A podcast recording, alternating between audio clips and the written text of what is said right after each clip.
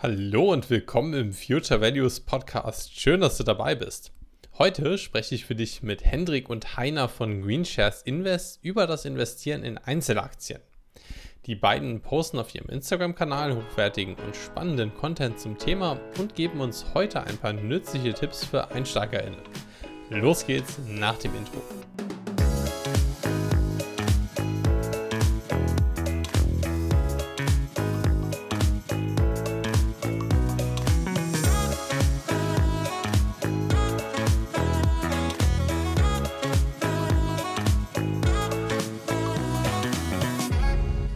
Hallo Hendrik, hallo Heiner, schön, dass ihr da seid. Ja, moin moin Mike, schön, dass wir heute dabei sein dürfen. Ja? Ja, vielen Dank für die Einladung. Stellt euch doch mal selber vor, wer seid ihr? Ähm, also ich bin Hendrik, ich bin 20 Jahre alt und ich studiere derzeit Nachhaltigkeitsmanagement in Hamburg. Und äh, ja, an meinem Studiengang lässt sich äh, schon sehr gut ableiten, für welche Themen ich mich so grundlegend auch interessiere. Also einmal die Nachhaltigkeit, ich bin da sehr im Bereich Ernährung drin zum Beispiel oder Konsum allgemein.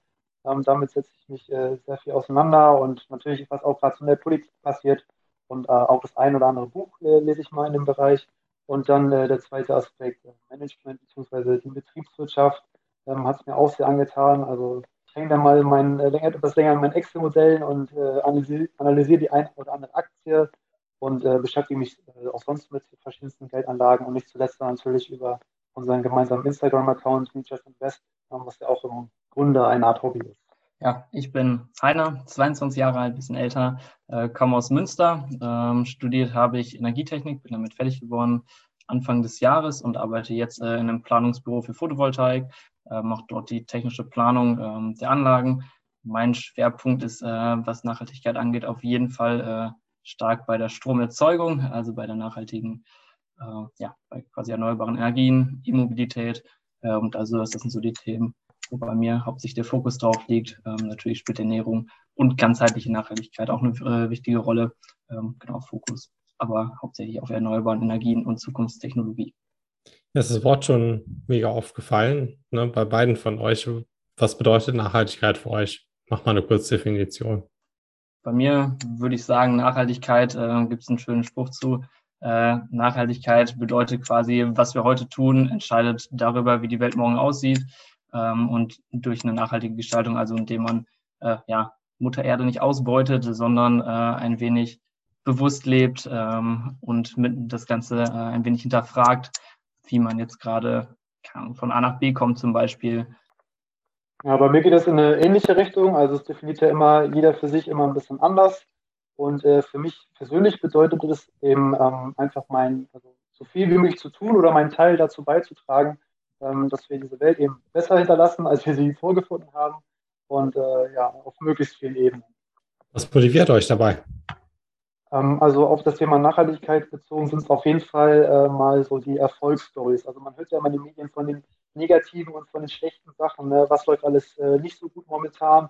Und äh, da motivieren mich dann immer die Erfolgsstories, wenn man irgendwie von ähm, äh, von Geschichten von Unternehmen wie Örsted zum Beispiel, wenn man sich mal anguckt, oder wenn man äh, von neuen Technologien erfährt, die uns ähm, beim Klimaschutz voranbringen, oder auch wenn man nur hört, dass irgendeine Tierartbestand äh, sich wieder erholt. Ähm, das sind so die kleinen Sachen, die mich so in diesem Bereich immer mehr motivieren, dass es auch, äh, dass auch was Positives passiert. Ja, das ist auf jeden Fall auch ein wichtiger Punkt, was du gesagt hast, Henrik. Ähm, die positiven Nachrichten, die man so hört. Ähm, und auf jeden Fall mein, mein Hauptansporn ist es, äh, den Generationen, die noch kommen werden, äh, ein ebenso gutes Leben zu ermöglichen, wie wir jetzt hatten, dass da keine großen Einschränkungen oder Klimakatastrophen sind, vor denen man äh, ja, sich dann nachnehmen kann, so quasi das unbeschwerte Leben, wie wir es jetzt im Endeffekt haben, dass man das auch dann weitergeben kann an die Generationen, die noch kommen. Und die äh, positive Nachrichten, die werden ja auch nicht äh, selten von Unternehmen produziert, die irgendwas äh, Cooles haben, die ein cooles Geschäftsmodell haben. Und da sind wir eigentlich auch schon im Bereich Investment und im Bereich Aktien drin, weil wir wollen ja heute über Einzelaktieninvestment sprechen. Ein Thema, was bei mir gar nicht so präsent ist. Ich mache ja viel mehr Fonds, ne, aber das ist ja genau euer Spezialgebiet und ich bin ja auch so auf euch aufmerksam geworden und folge euch schon länger auf Instagram. Ich glaube, das erste, was ich von euch gesehen habe, ähm, was, was mich dann, äh, was ich ja richtig cool fand, ist ähm, so ein Post, so Recycling-Unternehmen, ne, weil es da dass es gar keinen Fonds gibt, der vernünftig in sowas investiert. Ich mich auch schon mal gefragt habe, hey, was sind denn da die Konzerne? Ihr habt da bei mir Licht ins Dunkel gebracht und äh, seitdem folge ich euch. Erzählt mal, wie seid ihr eigentlich dazu gekommen? Ihr macht ja, seid ja beide gar nicht aus der Branche, ne, aber habt echt schon viel Wissen da aufgebaut und macht einen coolen Content. Warum macht man jetzt auf einmal einen Instagram-Channel zu Einzelaktien, macht Unternehmensanalysen und so? Erzählt mal. Ähm, also bei mir war es so, äh, ich bin schon recht früh in diesem, mit diesem Bereich Börse und Aktien allgemein äh, in Berührung gekommen ähm, über einige YouTube-Channels zum Beispiel. Und ich habe dann ganz klassisch angefangen nach Gerd Kommer mit einem 70-30-Portfolio, wie man das eben so kennt, ne? mit den ETFs. Und ähm, ich habe auch schon gleich mit äh, nachhaltigen Varianten recht früh angefangen. Ähm, die SRI-ETFs, das ist so fast so das Nachhaltigste, was du im ETF-Bereich machen kannst. Wenn man dann in dieser Finanzbubble drin ist und äh, sich sehr damit beschäftigt und auch einige Bücher liest, ähm, kommt man natürlich immer auch äh, schnell mit äh, Problemen in dem Bereich in Berührung, Problem von ETFs, von nachhaltigen ETFs ähm, ähm, speziell. Und ähm, dann habe ich irgendwann angefangen, mich ein bisschen mehr mit Einzelaktien zu beschäftigen. Das war so zur Zeit des Corona-Crash, so März, April 2020. Und äh, da habe ich dann angefangen, auf Glück mal die ersten Einzelaktien äh, zu kaufen. Ne? Also noch ohne großes fundiertes Wissen, sondern einfach mal ausprobieren ne? und äh, zu den günstigen Kursen zuschlagen. Ja, und äh, dann ist man natürlich in dem Thema drin, beschäftigt sich immer weiter damit. Und äh, ich habe ja schon, ich habe schon vorher einen äh, privaten Account, also ne, wo wir noch nicht zusammen waren, einen Account gehabt, wo ich so ein bisschen mein Wissen zu Investments geteilt habe.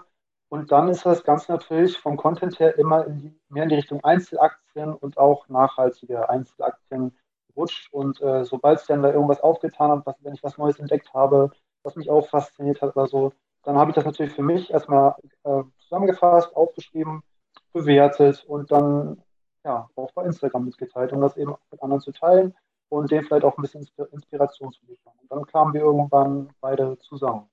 Ja. Hast du, sorry, Heiner, erzähl. Nee, alles gut. Äh, es ging nur, ich wollte sagen, ja, bei mir war es quasi ähnlich. Ähm, auch, ja, bei mir Anfang, dann war es Ende 2019, ging es an die Börse. Äh, was macht man mit dem Geld auf dem Konto?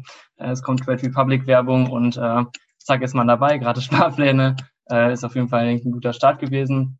Da Nachhaltigkeit halt generell schon irgendwie eine Rolle gespielt hat im Leben. Äh, auch davor ist dann die wahrscheinlich, also ging es dann natürlich auch direkt, ähm, was Aktien angeht, in diese Richtung. Erst mit dem Classic äh, Global Clean Energy ETF. Das ist, glaube ich, das erste, was man, äh, woran man denkt, wenn man nachhaltige Aktien hört. Ähm, dann ähm, Thema Wasserstoff kam für uns auf der Arbeit viel auf, da eben jetzt Power to Gas für die Zukunft auf jeden Fall denke ich, eine große Rolle spielen wird. Da die ersten Wasserstoff-Einzelaktien gekauft, ähm, da waren wir dann im Game Einzelaktien auf einmal drin.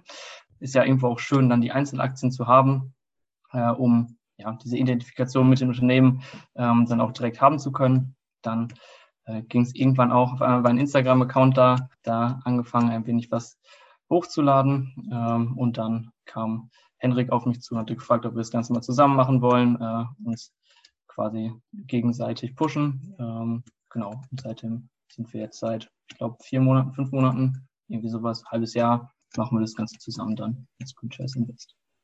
Hendrik, wir haben tatsächlich einen ganz äh, ähnlichen Einstieg gehabt. Ne? Also auch die SRI-ETFs habe ich natürlich auch angeguckt und auch ey, das ist ja schon mal was. Ne? Aber klar, wenn man weiter tiefer ins Detail geht, dann haben die auch ihre Schwächen. Für mich ähm, ist es dann irgendwann äh, in die Richtung aktiv gemanagte Investmentfonds und hey, wo, wo kriegen wir eigentlich die grünsten Fonds hergegangen? Finde ich cool, dass es dann, dass du den anderen Abzweig genommen hast ähm, und dass es da mehrere Wege gibt. Ähm, einer, warum bist du nicht äh, auf den ETF-Hype aufgesprungen und machst es einfach damit? Warum ist es bei dir Einzelaktien? Ich hatte, habe auch definitiv ETFs, äh, SRI-ETFs in einem quasi einem Basic-Portfolio, ähm, wo einmal ja, der Markt mit abgebildet wird mit äh, MSCI World SRI, MSCI Emerging Markets SRI und dem Europe SRI. Also ich habe auch definitiv ETFs. Bei den nachhaltigen Aktien gibt es einfach keinen ETF, der quasi die Spezifikationen hat, sage ich mal, die ich haben möchte. Also äh, im Global Clean Energy ETF, deswegen hatte ich ihn ja auch verkauft gehabt, sind halt noch Unternehmen drin, die nicht nur Erneuerbare machen, sondern teilweise auch noch fossile Kraftwerke haben. Ähm, und das ist bei nachhaltigen Aktien für mich einfach, äh, war für mich das Ausschlusskriterium. Ähm, auch ein Grund, warum ich keinen Nexterra äh, habe. Die betreiben ja äh, Atomkraftwerke. sondern für mich geht es ja eher rein um die wirklich nachhaltigen Aktien. Heißt, wenn ich einen Stromversorger, einen nachhaltigen Stromversorger im Depot habe, möchte ich nicht, dass er gleichzeitig noch Kohle, Gas oder Atomkraftwerke betreibt. Ähm, und dadurch fällt eben der, der Global Clean Energy ETF für mich raus. Es gibt keinen anderen. Ähm, dementsprechend wurde dann auf einzelne Aktien umgeschichtet. Ja, dann ist ja für euch diese Einfachheit weg, die, die sowas ja bietet, dass man einfach sagen kann, okay, du diese drei äh, ETFs oder wenn du ETF nicht möchtest, dann such dir äquivalente Fonds, die vielleicht ein bisschen äh, strengere Kriterien haben. Ne, und dann machst du da einfach deinen Sparplan und dann lässt du das laufen. Wenn man Einzelaktien macht, dann muss man sich ja wahrscheinlich etwas mehr damit beschäftigen. Ähm, was muss man denn eigentlich alles wissen, bevor man da anfangen kann? Ja, also man sollte auf jeden Fall nicht direkt ins kalte Wasser springen ja, und ohne Wissen, so wie ich das zum Beispiel gemacht habe, ähm, einfach mal drauf loskaufen mit meinen ersten Wasserstoffaktien damals. Es ist jetzt nicht schlecht ausgegangen, aber es hätte auch schlecht ausgehen können, sage ich mal so. Ähm, man sollte auf jeden Fall ähm, sich mit den Unternehmen viel auseinandersetzen, um eben in der Lage zu sein, wirklich eine Aussage geben zu können, ist dieses Unternehmen überhaupt kaufenswert. Also einmal von der Perspektive der, ähm, der Zahlen her auch. Ne? Also wie schauen äh, die Bilanzen aus, die Gewinn- und Verlustrechnung? Ist es uns überhaupt ein äh, finanziell stabiles Unternehmen oder äh, stellen die nur Müll mit dem Geld an? Und dann natürlich äh, auch, was ist das äh, Geschäftsmodell des Unternehmens? Was produzieren die? Was haben die für eine Dienstleistung? Da sollte man auf jeden Fall sehr gut darüber Bescheid wissen, um da wirklich äh, eine Bewertung für sich anstellen zu können. Und dann eben nicht nur, ist das Unternehmen überhaupt kaufenswert, sondern ist es zum jetzigen Zeitpunkt kaufenswert. Also bei Einzelaktien äh, kommst du zwingend auch oft in die Situation, weil du eben nicht immer alles über Sparpläne machen kannst, ähm, auch mal einen Einzelkauf zu tätigen oder einen Verkauf. Und da musst du dann eben genau für dich äh, entscheiden können, ähm, ist dieser Preis nun gerechtfertigt oder ist er nicht gerechtfertigt? Oder zu welchem Preis wäre es gerechtfertigt zu kaufen? Oder wann sollte ich verkaufen? Wann sollte ich mal Gewinne mitnehmen? Dafür muss man dann schon ein bisschen tiefer in die, ähm, in die Materie gehen und sich mit den Zahlen auseinandersetzen ähm, ich persönlich tue mich da immer mit äh, meinen Excel-Modellen aus, ähm, wo ich sehr viel Zeit drin investiere. Heiner, was hast du noch dazu? Also ich bin jetzt nicht ganz der Meinung, dass man äh, also leicht ins kalte Wasser springen, denke ich, man kann natürlich, äh, er leidet auch Verluste dadurch, kann gut passieren. Aber ähm, ja, ich finde, aus Fehlern lernt man halt quasi am meisten. Wenn man einmal damit auf die Schnauze gefallen ist, weiß man, dass man es nicht wieder tun wird. Wenn man jetzt startet, würde ich natürlich nicht direkt mit dem ganzen Kapital in eine Aktie reingehen. Das wäre natürlich dann doch schon ein bisschen sehr, sehr blauäugig. Aber äh, ja, mit kleinen, kleinen, kleineren Positionen äh, mal einzelne Aktien kaufen und quasi das Gefühl erstmal kennenlernen, wie ist es überhaupt, wenn ich mir jetzt, wenn ich mal eine Aktie habe, äh, es läuft mal einen Tag gut, kriege ich plus zehn Prozent, einen anderen Tag läuft es mal wieder dann nicht so gut. Äh, ist bei erneuerbaren Aktien ja oft so, weil das eher spekulativere Investments sind. Da geht es auch mal einen Tag lang 20 Prozent runter ähm, und einfach mal die Erfahrung zu sammeln, wie man sich, ja, wie, wie sich das für einen anfühlt. Das wäre auch so mein Weg, wie ich da reingegangen bin. Wenn ich, wenn ich euch das richtig verstanden habe, dann sollte ich ähm, schon was mit so einer Unternehmensbilanz anfangen können, dass ich mir das anschauen kann. Ähm, ist ein Unternehmen so von der wirtschaftlichen Seite gesund, aber ich muss auch gucken, ähm, was, was machen die und eine Abschätzung treffen, hat denn das Geschäftsmodell vom Unternehmen Zukunft und kann dann einen Rückschuss daraus ziehen, hey, ist das Unternehmen zum jetzigen Zeitpunkt eine gute Investition oder vielleicht gar nicht oder warte ich noch, richtig? Das kann man gut zusammenfassen, ja. Okay, und, und dann äh, sagt, sagt Hendrik, ey, mach's nicht wie ich, lieber ein bisschen vorsichtiger. Einer sagt, ja, probier mal mit, mit ein bisschen was aus. Also ähm, ich denke mal, das hängt auch so ein bisschen davon ab, wie risikofreudig man ist, oder? Ähm, wie viel Vorwissen man selbst gerne haben möchte, bevor man einfach mal was wagt. Und ich denke auch, ähm, wenn man nicht alles setzt, sondern vielleicht einen Betrag, den man äh, verschmerzen kann, äh, dass, dass er weg ist, kann, kann man ruhig reingehen, oder?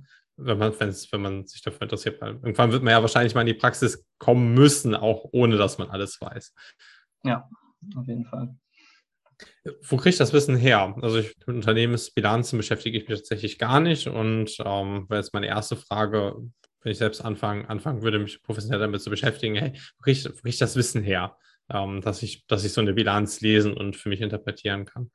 Ähm, ja, also bei mir war es dann so, dass ich, man guckt natürlich erstmal im Internet, ne? was finde ich bei YouTube, was finde ich über äh, meine Suchmaschine. Green Shares und, Investment äh, natürlich abonnieren. Genau, genau, oder über Instagram, das geht natürlich auch immer. Man holt sich da erstmal ein paar Tipps ab, ne? informiert sich erstmal, äh, wie kann man das angehen. Mir hat tatsächlich am meisten weitergeholfen, indem ich äh, Bücher gelesen habe zu dem Thema. Da bin ich dann auch auf Bücher gestoßen, die waren weniger gut.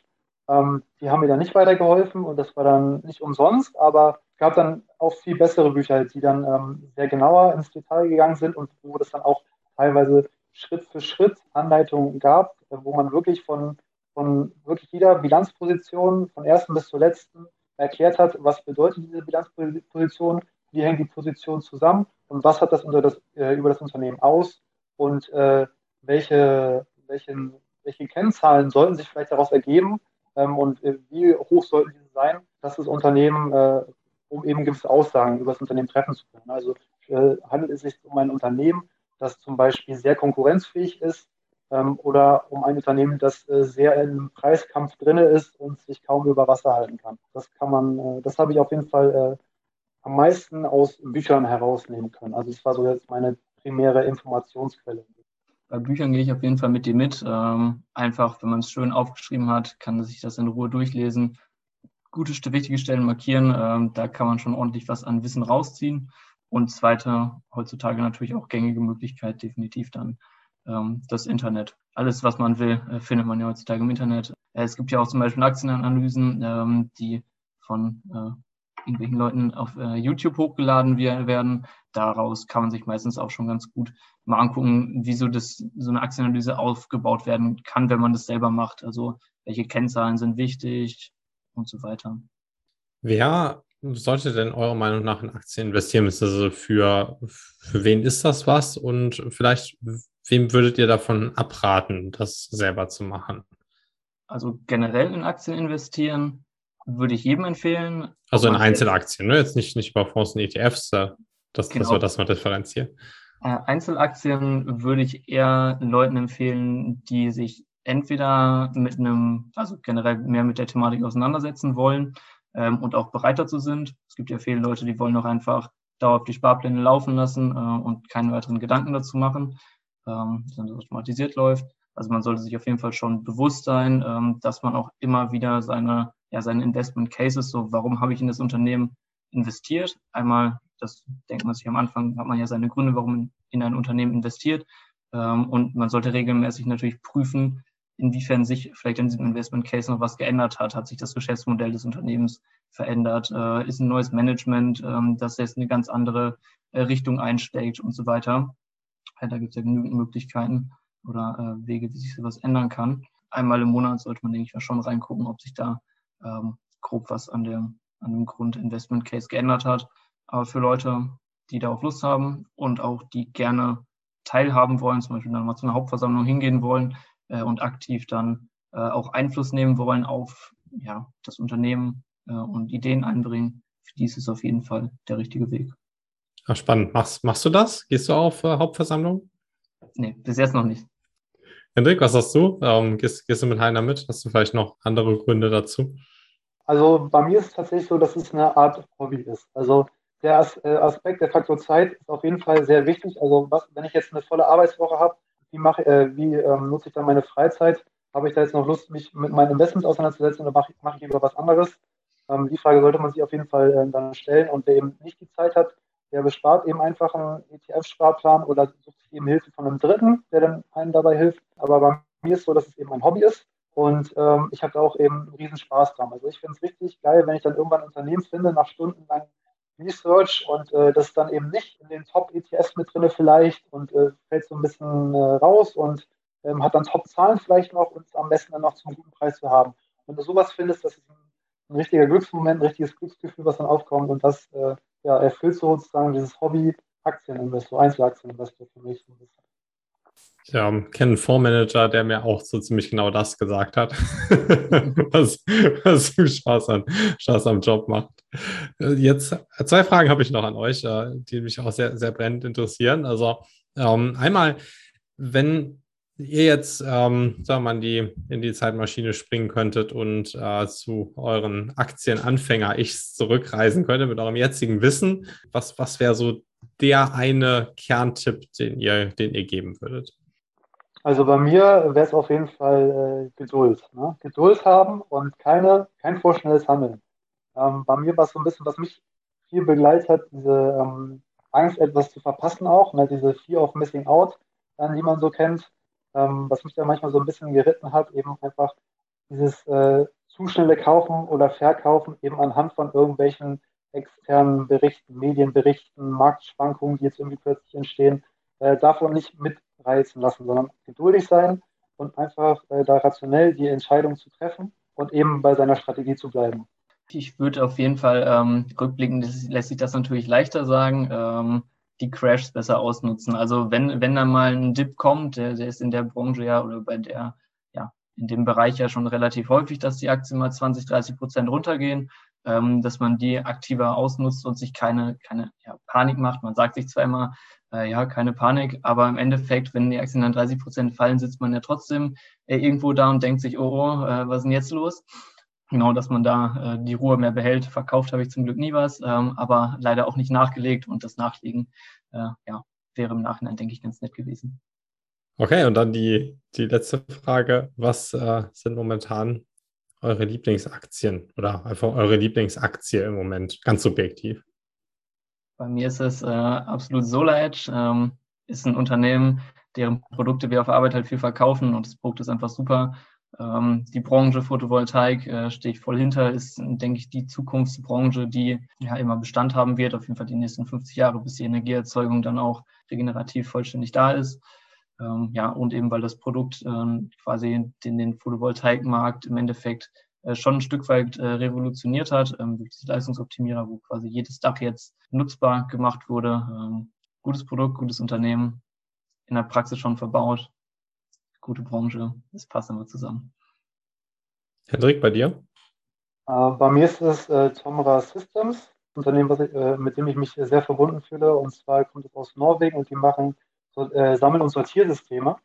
Ähm, der eine oder andere kennt sie vielleicht ähm, aus deutschen Supermärkten. Ja, die stellen hier die, ähm, die Leergutautomaten, die sind ja äh, sehr gut aufgestellt bei uns am Markt und äh, haben da die Mehrheit inne. Und die werden sehr sehr wichtige Rolle unter anderem spielen, der immer weiter äh, fortschreitenden Kreislaufwirtschaft. Weil eben durch deren Sammel- und Sortiersysteme schaffen die es eben, zum Beispiel in der Landwirtschaft, Erzeugnisse so zu sortieren, dass zum Beispiel weniger Abfall entsteht. Oder im Bergbau ähm, Erz besser von dem Gestein zu trennen, sodass eben mehr Ertrag rauskommt. Äh, die Systeme sind zudem auch sehr energieeffizient. Und ähm, ich glaube, das ist etwas, was in der Zukunft sehr wichtig sein wird, äh, wenn wir immer mehr in eine Ressourcenknappheit auf allen möglichen Ebenen reinkommen, weil eben gewisse Ressourcen nicht mehr förderbar sind, weil wir einfach nicht drankommen oder weil es so teuer würde, dass es sich nicht mehr lohnt. Und dann müssen wir halt mit dem klarkommen, was wir bereits haben. Und äh, da sind eben solche Unternehmen sehr wichtig, wo du wirklich dann, äh, die wirklich dann mit in Einsatz äh, kommen, wenn du äh, Produkte wieder aufspaltest, in die Einzelteile zerlegst und dann sortieren musst und äh, das dann alles wieder in den Materialkreislauf führt. Spannend. Danke euch für eure Zeit und für euren Input. Bis bald. Ja, gerne, gerne. Sehr gerne. Hat uns gefreut.